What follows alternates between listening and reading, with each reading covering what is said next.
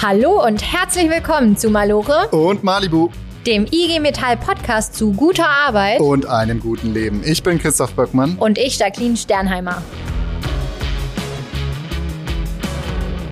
Hilfe, mein Chef ist ein Arschloch. Leider gibt es ziemlich viele, die das sagen müssen. Täglich werden in Deutschland rund eine Million Menschen auf der Arbeit gemobbt. Das hat für die Betroffenen oft wirklich schlimme Folgen. Nicht nur, dass es natürlich unangenehm ist, man kann auch wirklich krank werden durch Mobbing. Besonders wehrlos fühlen sich Betroffene oft, wenn es nicht von dem Kollegen oder der Kollegin kommt, sondern wenn es vom Chef oder der Chefin kommt. Man spricht dann auch von Bossing. Und dieses Bossing ist ein strukturelles Problem. Ein Problem, das wir bekämpfen müssen. Und da kommen wir als Gewerkschaft ins Spiel. In unserem Podcast heute holen wir uns Tipps von unserem Arbeitsschutzexperten, der uns erzählt, was man gegen Bossing machen kann und wir sprechen mit einer Metallerin, die ganz schlimm gemobbt wurde, sich aber erfolgreich gewehrt hat. Genau, Christoph. Und du hast ja mit Sandra gesprochen. Stell sie uns doch mal vor. Jawohl, das mache ich. Sie ist von ihrer Chefin gemobbt worden, bis sie sich gewehrt hat. Und das Ergebnis? Heute macht ihr ihre Arbeit wieder Spaß. Außerdem ist sie Vertrauensfrau der IG Metall geworden und hat dem Mobbing in ihrem Betrieb den Kampf angesagt. Heute bei uns zu Gast in Frankfurt Sandra. Hallo Sandra, schön, dass du da bist. Hallo Christoph, danke für die Einladung. Sandra, du bist über eine Leiharbeitsfirma zu einem Kabelwerk in den Vertriebsinnendienst gekommen. Nach kurzer Zeit wurdest du dort übernommen. Das heißt, am Anfang lief es eigentlich richtig gut. Die waren ja. richtig zufrieden mit dir. Ja, auf jeden Fall. Ich bin total gut durchgestartet und das ist auch so mein Ding, mit anderen Leuten in Kontakt treten, mich kümmern und äh, gucken, dass die Prozesse und äh, die Abläufe gut verlaufen und jeder zufrieden ist. Du wurdest sogar schneller übernommen, als das normalerweise der Fall ist. Ja, dort. normalerweise hat man, oder zu dem Zeitpunkt, als ich eingestiegen bin, hatte man zwischen ein bis zwei Jahren äh, befristete Verträge und ich bin nach einem halben Jahr, kurz vor Weihnachten, unbefristet übernommen worden. Oh, nicht ja. schlecht. Es lief richtig gut bei dir und dann kam zum beruflichen auch das private Glück. Genau. Du bist schwanger geworden. Ja. Heute hast du zwei Kinder. Genau. Doch mit der Schwangerschaft und der Elternzeit war deine Chefin überhaupt nicht zufrieden. Genau, also die Schwangerschaft war dann schon so ein Einstieg in ein äh, sehr, wie soll ich das nennen? Das Verhältnis wurde schwieriger. Kommunikation war nicht mehr so einfach.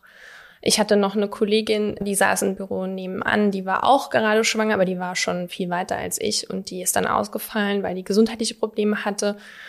Und ja, ich habe ihre Sachen übernommen und hatte da auch gar keine Entlastung. Und das ist äh, mir irgendwann auch auf die Gesundheit geschlagen. Ja, und so ist das dann eins zum anderen gekommen. Ne? Ich war zwar immer da und habe gearbeitet und äh, habe mich bemüht, alles gut zu machen, aber das hat einfach nicht gereicht, ja. Das hat nicht gereicht, sagst du. Ja. Was hat denn deine Chefin dann wie hat, wie hat die dich das spüren lassen, dass es nicht reicht? Oder was hat sie gesagt? Ich habe halt einfach gemerkt, die, die, das Verhältnis zwischen uns ist nicht gut. Ja, und dass die Kommunikation läuft nicht und die Art und Weise. Man hat so gemerkt, unterschwellig ist so nicht Aggressivität würde ich es nennen, aber es ist so ein Unwohlsein. Es war unrund, ja, mhm. nicht so wie ich das jetzt gewollt hätte. Ich bin halt auch sehr harmoniebedürftig, ne? Das ist halt auch oft das Problem, wie ist der eigene Anspruch, ja.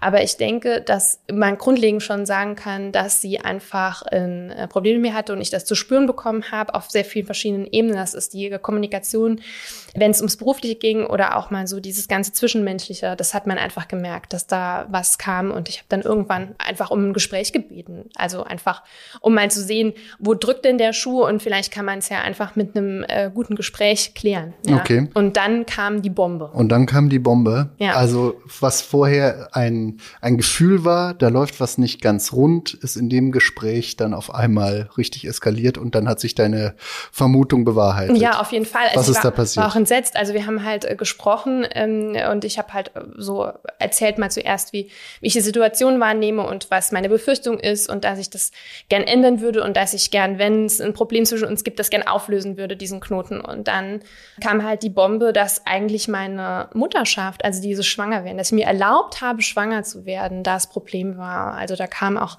der Vorwurf durch, ich hätte die Firma im Stich gelassen, die Abteilung, die Kollegen. Ich hätte sie auch im Stich gelassen, weil man hätte mir ja auch die unbefristete Stelle gegeben und da hätte man ja auch eine Gegenleistung von mir erwartet. Und dann werde ich einfach schwanger und falle aus. Mhm. Ja. Und äh, das Schlimmste, was sie eigentlich zu mir gesagt hat, ist, dass sie am liebsten auf den Tisch gekotzt hätte, als sie gehört hat, dass ich schwanger war.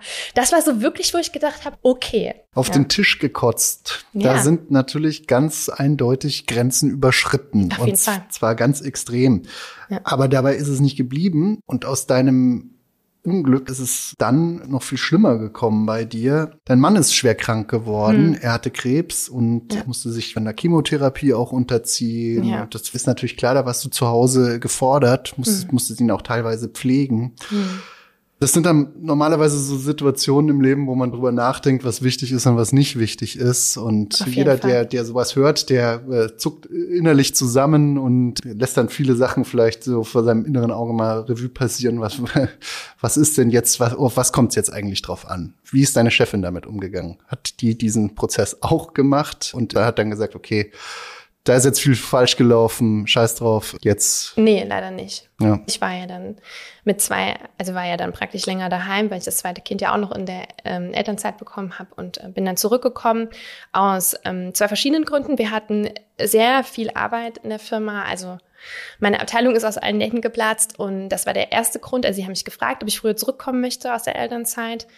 Und der zweite Grund war, dass halt mein Mann krank geworden ist und er war vorher selbstständig und war Einzelkämpfer. Und durch die Krankheit war natürlich auch dementsprechend nicht mehr so der finanzielle Background einfach da. Mhm. Ja. Und ähm, genau, ich hatte dann die zwei Sachen. Erstens mal unseren eigenen Gapbeutel aufbessern und einfach ja die Situation ein bisschen zu entschärfen. Und auch natürlich war es ganz gut, weil ich auch wieder zurückgehen konnte und zwar in eine äh, gute Situation. Und zwar, dass halt einfach viel Arbeit da war und ich die Kollegen unterstützen konnte. Ja, also ich habe das grundsätzlich für mich als ganz guten Start äh, gesehen, obwohl die Situation relativ mies war. Mhm. Deine Chefin äh, hat dir das aber nicht honoriert, dass du zurückgekommen bist und hat dir auch nicht gezeigt, wir stehen hinter dir, sondern die hat ganz anders reagiert. Ja, die hat auf jeden Fall ganz anders reagiert. Also mein Mann war ja dann, ähm, also wir wussten, als ich zurückkam aus der Elternzeit nicht genau, was mit ihm stimmt. Natürlich hatten wir schon die Angst, dass da Krebs mit im Spiel sein könnte. Und das hat sich relativ schnell bewahrheitet, nachdem ich aus der Elternzeit zurück war. Und dann kam Tag X, die OP. Und da hat sich halt alles entschieden. Da stand es halt auf Messers Schneide. Packt das oder packt es nicht. Und wenn er die OP übersteht, was passiert in den nächsten Wochen und Monaten? Ja, greift die Chemotherapie? Wie sind die Lebenserwartungen? Und das war natürlich für mich ein Riesenschock den hast du dann auch gespürt, ne? Diesen ja, Riesenschock. Ja, ich bin einfach auf der Arbeit zusammengebrochen. Es ging nicht mehr. Ne? Also ich bin trotzdem arbeiten gegangen, aber es das geht einfach nicht mehr, wenn du zwei kleine Kinder hast und ein Haus, eine, eine Firma, ein, ein Mann, den du liebst äh, oder ein Partner, den du liebst, dann geht das einfach nicht mehr. Ja. Mhm. Und dann bin ich halt auch ein paar Wochen nach der OP ausgefallen und das war so die absolute Kehrtwende dann bei uns. Ich glaube, das war das so wirklich, was mir dann das Genick bei ihr gebrochen hat. Also da war mein Ansehen dann oder mein Ruf komplett ruiniert. Mhm. Ja. Und das heißt, sie hat dir dann das Leben zur Hölle gemacht. Ja, obwohl die Situation so schwierig war und okay. obwohl ich da echt jeden Tag gekämpft habe. Mhm. Und ähm, ich war aber immer da, aber das wurde nicht angerechnet. Ja. Mhm. Also wenn ich da mal gefehlt habe, wurde es immer aufgebauscht. Mhm. Was ja. konkret ist vorgefallen? Ja, also zum Beispiel dann äh, sind dann so Sachen passiert wie, ich musste plötzlich meinen Platz wechseln. Ja, ich hatte einen total netten Kollegen, der saß mir gegenüber, wir haben gut miteinander funktioniert wir haben uns ergänzt und ähm, da wurde ich plötzlich von ihm weggesetzt zu einem anderen Kollegen, mit dem das offensichtlich nicht gut funktioniert hat. Ja. Mhm. Dann wurden Papiere, die ich bearbeitet hatte, nachträglich korrigiert. Ja, also äh, was heißt wurde, korrigiert? Also du hast dann praktisch, wenn du was, ich war ja im Vertriebsinnendienst, du hast dann deine Bestellung, da hast du dann deine Sachen, du hast ja dann bestimmtes Schema, wie du eine Bestellung bearbeitest, äh, Dinge, die von Hand vielleicht notiert werden, je nachdem, wie das dementsprechende System dann halt auch einfach ist. Und da wurden dann halt auch Sachen geändert, handschriftlich, meine Preise oder meine Notizen oder sowas weggestrichen. Ne? Und ja, oder es wurde dann hinterher gesagt, ja, da hast du das falsch rausgeschrieben, ja, obwohl ich ja einfach nur, also ich konnte es ja dann beweisen, ich habe gesagt, da steht doch meine Handschrift, ich habe es doch so gemacht, aber es war dann plötzlich nicht mehr richtig. Also ich konnte tun und lassen, was ich wollte, es war einfach falsch. Hm. Ja, es ging um Schikane. Dann ja, es war ja auch irgendwann keine sachliche Diskussion mehr. Also hm. das merkst du ja irgendwann. Ob das jetzt wirklich auf den Prozess oder auf äh, die Arbeit bezogen ist oder ob das zwischenmenschlich ist, das merkst du ja auch an den Kommentaren, die du kriegst. Und hm. das war irgendwann zwischenmenschlich. Also ganz extrem. Deine Chefin hat dir also wirklich das Arbeitsleben zur Hölle gemacht. Wie haben die Kolleginnen und Kollegen darauf reagiert? Waren die auf deiner Seite? Sind die dir zur Seite gesprungen? Was ich ganz klar sagen muss, es gab Kollegen in meinem direkten Umfeld, die mit mir das gleiche Bearbeitungsfeld hatten. Die waren schon sehr zurückgezogen. Also da hatte ich keine direkte Hilfe. Also die haben sich auch mehr von mir distanziert und da war die Kommunikation auch, ich meine, man muss ja nicht immer über private Dinge sprechen, aber wenn dann halt schon die Kommunikation im Arbeitsprozess hakt, dann weißt du, jetzt ist halt einfach ein Punkt, da funktioniert es auch so nicht mehr im Team. Mhm. Ne? Und da entstehen dann halt auch ganz andere Konsequenzen, ja, und Folgeerscheinungen. Und ähm, Lag das war daran, sehr, dass, sehr dass die Chefin da so einen Druck aufgebaut hat und dann alle Angst vor ihr hatten. Ja, ich würde sagen, es war, es war nicht nur von Angst geprägt. Es gibt auch so Kollegen, die haben so einen ganz krassen, gesunden Egoismus. Hm. Würden Sie jetzt sagen. Ich würde jetzt behaupten, das ist kein gesunder Egoismus, sondern das ist einfach nur Ich-Bezogenheit. Weil ich meine, ich denke, jeder, der jetzt den Podcast hört, kennt das. Man hat ja auch mal Kollegen, die einfach vielleicht nicht mehr mehr machen wollen, was jetzt über ihren Bereich hinausgeht. Da ist schon eine Urlaubsvertretung, ist schon sehr grenzwertig. Und wenn man dann einfach sieht, dass eine Kollegin oder ein Kollege in so einem Lebensabschnitt ist, wo sich alles ändern kann und alles ungewiss ist und man einfach sieht, dass es da hängt, ja, ja da geht's ja auch nicht mehr so darum, dass du sagst, komm, ich nehme dir das jetzt mal ab, sondern das sind so die ganzen kleinen Nebendinge. Ne? Komm, ich gehe mal schnell ans Telefon oder ich kann das auch gern für dich machen. Ja, das sind so, das sind ja die kleinen Dinge, die dann auch oft helfen. Und das hat mir einfach gefehlt. Da hat's an Solidarität gefehlt. Ja, und äh, vor allem auch an Empathie. Also äh, ich krieg dann, habe dann immer die Nerven fast verloren, wenn ich dann, äh, wenn es dann Diskussionen gab und dann, ja, aber ich musste schon wieder mehr machen. Ja, okay, gut, ich habe jetzt einen Tag gefehlt, weil ich Migräne hatte. War jetzt für mich jetzt nicht so der Grund, warum man jetzt so aus also das so übertreiben musste. Ne? Mhm. Genau. Und dann gab es dann natürlich auch noch die Kollegen, die ähm, einfach Angst hatten, ne? die nicht in das Fahrwasser wollten. Ne? Eine Kollegin hat mal zu mir gesagt, mir wurde ans Herz gelegt, äh, nicht so mit dir äh, gesehen zu werden. Das könnte, könnte problematisch für mich werden. Ja, Eine Beziehung zu dir zu haben, egal wie, ist nicht gut. Mhm. Du hast dich dann aber gewehrt. Also ja. du hast dich gewehrt, du bist zum letztendlich zum IG Metall Betriebsrat gegangen. Du arbeitest jetzt nicht mehr mit dieser Chefin zusammen. Ja. Du machst deine Arbeit wieder gerne.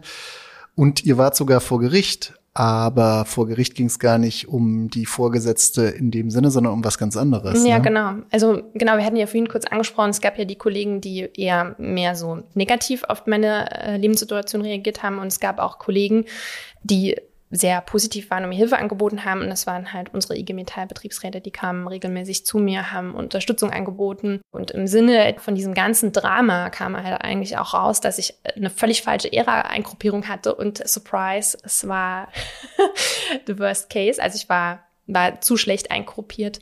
Und ja, da habe ich mich gegen gewehrt, weil das eh so ein wichtiges Thema für mich ist, dass man einfach auch als Frau für seine Arbeit, die man tut, und ja auch leistet, dass man da dementsprechend auch äh, genauso bezahlt wird wie ein Mann, der Klar. die gleiche Arbeit macht. Klar, dafür genau. sind Tarifverträge da. Genau. Klingt alles sehr gut. Jetzt, du bist die Chefin los, du bist höher eingruppiert worden, ist aber für dich nicht genug. Jetzt hast du dir überlegt, ach ja, ich könnte eigentlich auch was tun. Ja. Du bist genau. Vertrauensfrau geworden, sogar ja. in der Vertrauenskörperleitung. Ja, genau.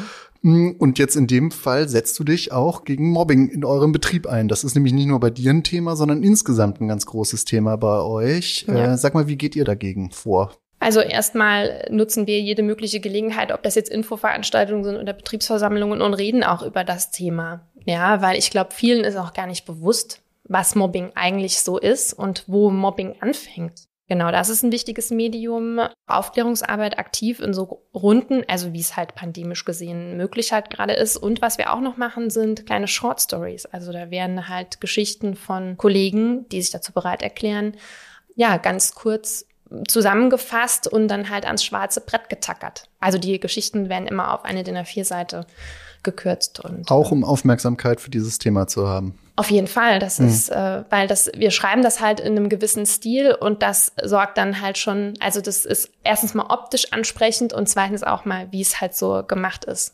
Ähm, genau, wie, die, wie so die Art ist, die Sprache, die wir benutzen.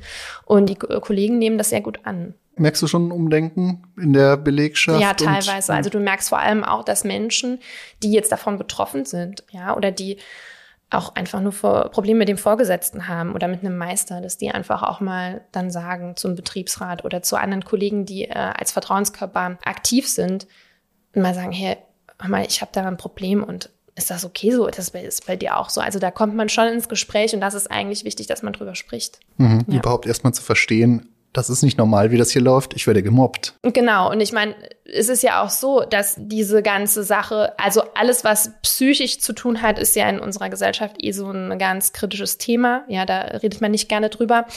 Und äh, genau, einfach auch zu sehen, dass man nicht selbst dran schuld ist, weil einem das passiert, sondern dass das einfach ein falsches Denken und falsches Wahrnehmen ist und ein absolut unsoziales Verhalten andere Menschen wegen Hautfarbe, Leistung, Geschlecht oder anderen Dingen. Also die Vielfalt, warum jemand gemobbt wird, ist ja groß, die Gründe, ja.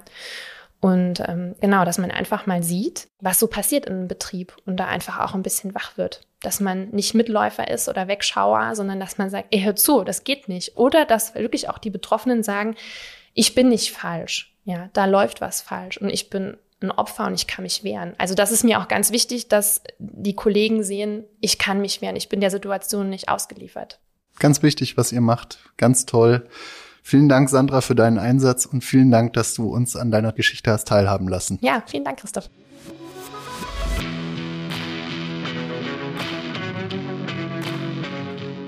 Das ist eine ziemlich heftige Geschichte, die Sandra uns da gerade erzählt hat. Aber ich bin beeindruckt, wie sie sich gewehrt hat. Ja, das ist das Richtige, was sie gemacht hat. Sie hat sich gewehrt. Und was man eben machen soll, wenn man gemobbt wird, wie man sich wehren kann, an wen man sich richten kann, das hast du mit Moritz besprochen. Moritz, unserem Arbeitsschutzexperten bei der IG Metall. Und das kommt jetzt.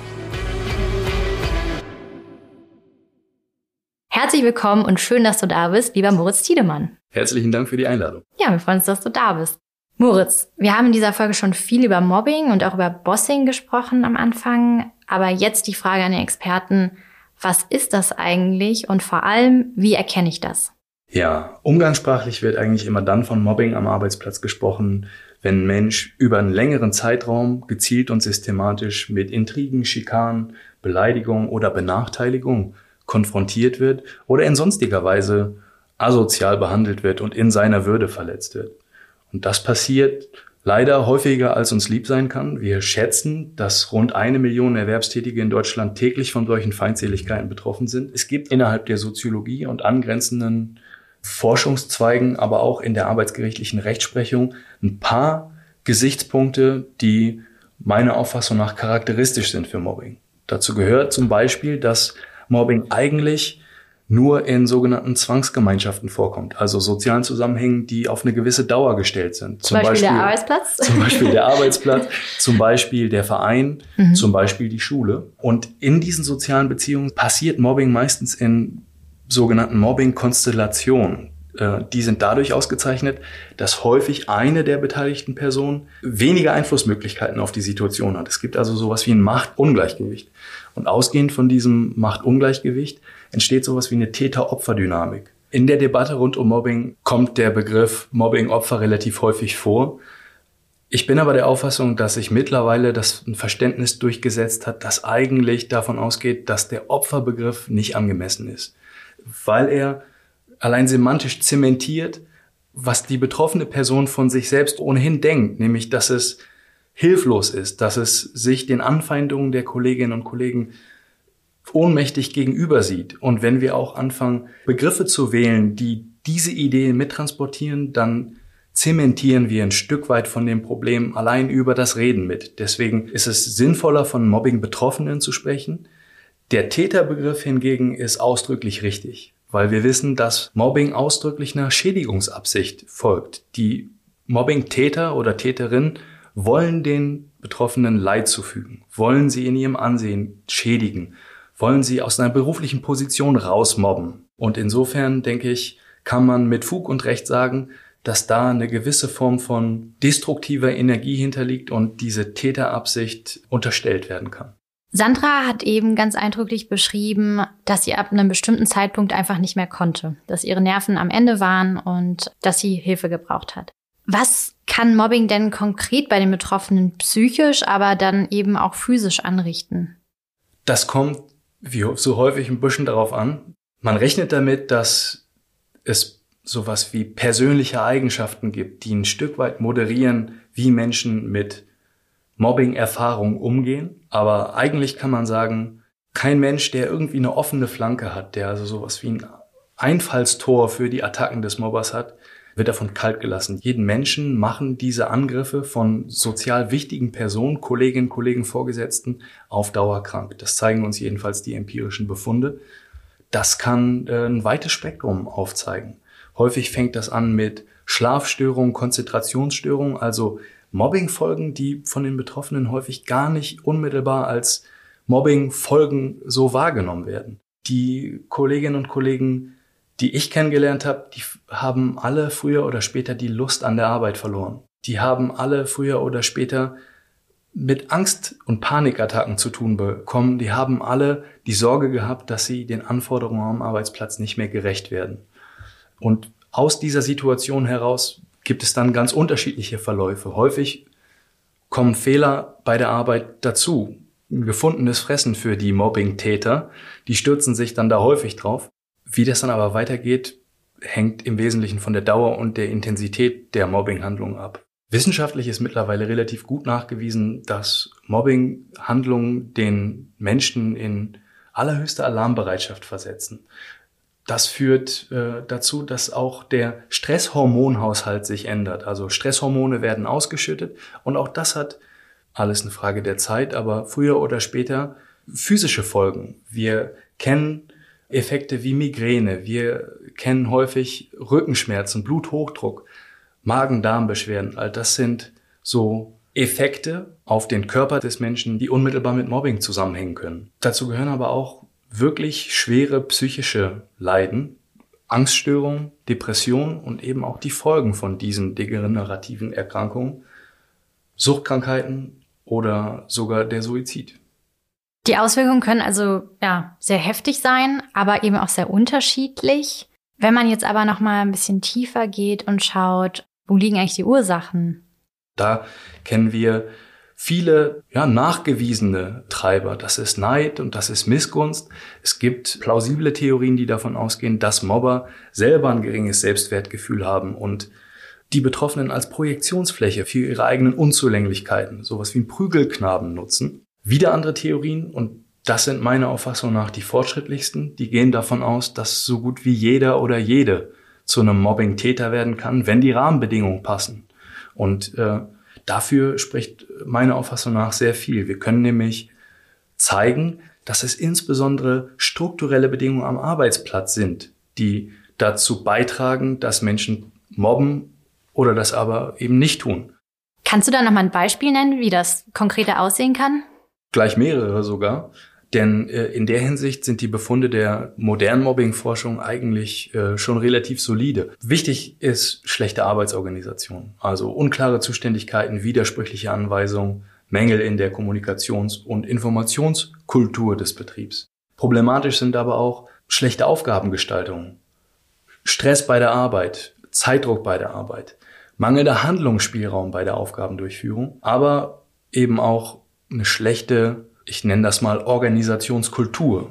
Wenn wir also mit Situationen zu tun haben, wo Beschäftigte nur als Kostenfaktor behandelt werden, dann ist nicht davon auszugehen, dass sie selbst sorgsam miteinander umgehen. Wenn wir, was wir häufig in solchen Rationalisierungsprozessen sehen, das mit einer Unternehmensführung zu tun hat, die versucht, den Druck des Marktes in den Betrieb zu lenken, dann ist es keine große Überraschung, wenn Menschen Mobbing als Waffe im innerbetrieblichen Wettstreit um knappe Ressourcen einsetzen weiterer Faktor wäre dann sicherlich noch Führung. Also schlechte Führung, destruktive Führungspraktiken, die im Betrieb entweder toleriert werden oder aber, auch das finden wir, gerade wenn die wirtschaftlichen Probleme des Betriebs zunehmen, Mobbing ganz gezielt unternehmensseitig zum Personalabbau genutzt wird. Also ganz systematisch. Ja, mittlerweile gibt es sogar Anwaltskanzleien, die Seminare dafür anbieten, wie eine Unternehmensleitung das macht, ohne Abfindung zahlen zu müssen.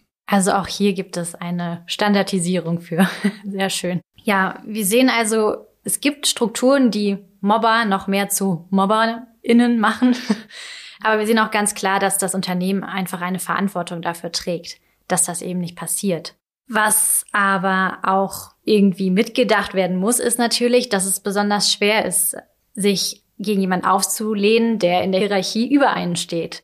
Welche Möglichkeiten habe ich denn als betroffene Person, im Betrieb mich zu wehren und mir Hilfe zu holen. Das ist in der Tat so. Bossing ist eine ganz fiese Konstellation.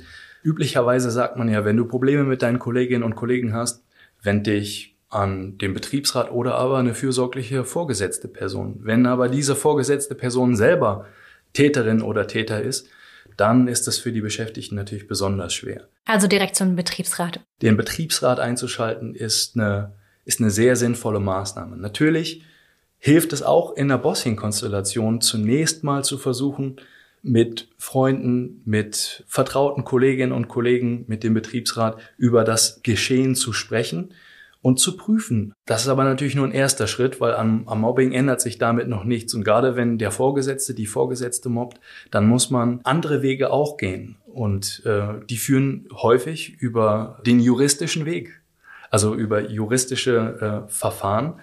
Das kann aber auch anders funktionieren. Mithilfe des Betriebsrats gibt es eine ganze Reihe von Möglichkeiten, wie man nicht nur den konkreten Konflikt löst, sondern auch die Ursachen die hinter diesen Mobbing-Strukturen liegen, in den Angriff nehmen kann und beseitigen kann.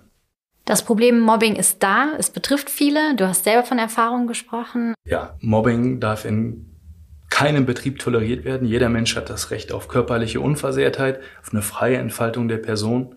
Und der Arbeitgeber hat dieses Recht im Betrieb durchzusetzen. Das macht er nicht immer aus eigenem Antrieb. Da kommen wir dann ins Spiel. Ich denke, es gibt mindestens zwei Optionen, die der Betriebsrat jetzt vornehmlich wählen kann, um die Strukturen zu verbessern. Und da würde ich auch gerne einen Schwerpunkt drauf legen. Das wäre zum einen der Versuch, partnerschaftliches Verhalten im Betrieb herzustellen, indem man sich selbst Regeln aufgibt, wie man sich verhält. Ein weiterer wichtiger Eingriffspunkt ist aber natürlich die Bedingungen, die Treiber, die quasi der Nährboden für Mobbing-Konstellationen sind, zu beseitigen. Und auch hier hat der Betriebsrat äh, auf der Grundlage seiner Mitbestimmungsrechte eine ganze Reihe von Möglichkeiten, auch gegen das Interesse des Arbeitgebers Verbesserungsprozesse anzustoßen. Und äh, in dem Zusammenhang spielt die Gefährdungsbeurteilung psychischer Belastung eine zentrale Rolle. Was ist das denn? Das müssen wir unseren Hörerinnen und Hörern nochmal genauer erklären. Die Gefährdungsbeurteilung ist sowas wie die Herzkammer des Arbeitsschutzes, denn es ist ein Verfahren ausgehend vom Arbeitsschutzgesetz, das den Arbeitgeber dazu verpflichtet, arbeitsbedingte Gefährdungen der Beschäftigten zu ermitteln und äh, im weiteren Beurteilungsprozess Maßnahmen abzuleiten, mit denen sich diese Gefährdungsfaktoren beseitigen oder auf ein erträgliches Maß minimieren lassen. Also sowohl Analyse als auch ähm, ja, konkrete Maßnahmen zur Verbesserung. Ganz genau. Es ist also ein ganzheitlicher Prozess, es gibt auch den Begriff der Präventionsspirale. Noch so ein Begriff. Noch so ein Begriff.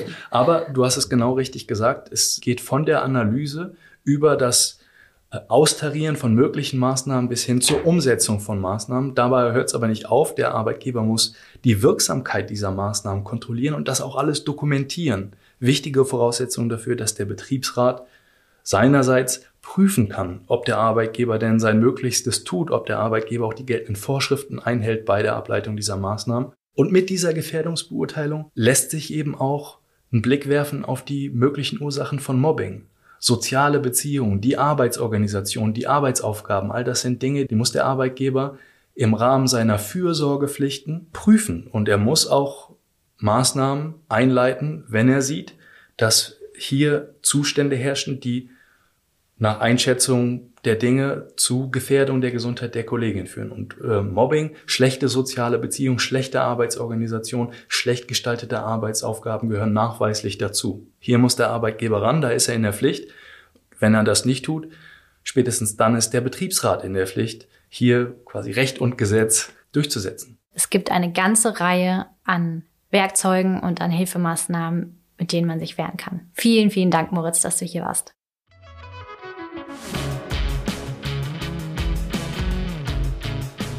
Okay, sind wir wieder zurück im Studio. Das, was ich jetzt von Moritz gehört habe, das, was ihr besprochen habt, bei mir ist hängen geblieben. Werde ich gemobbt, gehe ich zum IG Metall Betriebsrat, der kann mir helfen.